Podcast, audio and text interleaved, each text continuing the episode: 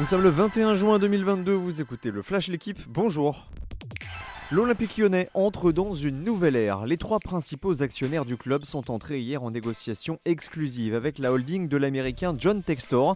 À l'issue de la vente, il deviendra le nouvel actionnaire majoritaire de l'OL, mais Jean-Michel Aulas devrait rester président durant quelques années. Cette transaction impliquera également une augmentation du capital de l'OL de 86 millions d'euros dès cet été pour une valorisation totale du club à hauteur de 884 millions. La clôture de l'offre pourrait avoir lieu au quatrième semestre de l'année 2022. Monaco n'est plus qu'à un match du titre en Betclic Elite. Les Monégasques ont réagi hier soir après la lourde défaite subie à l'Astrobal lors du match 2 des finales.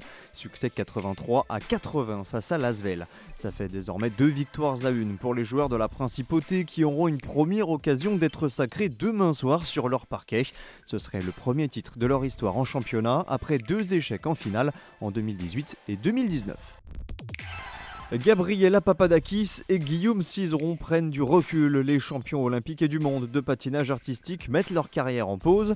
Annonce faite hier dans un entretien à l'équipe et l'AFP.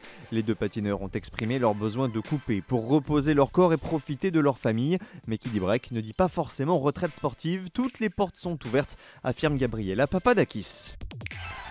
Lui pense déjà aux Jeux Olympiques de 2024. Teddy Riner a annoncé hier sa prolongation au Paris Saint-Germain jusqu'en 2024 précisément. Tiens, tiens, tout sauf un hasard. Le judoka a fait des JO en France son grand objectif de fin de carrière.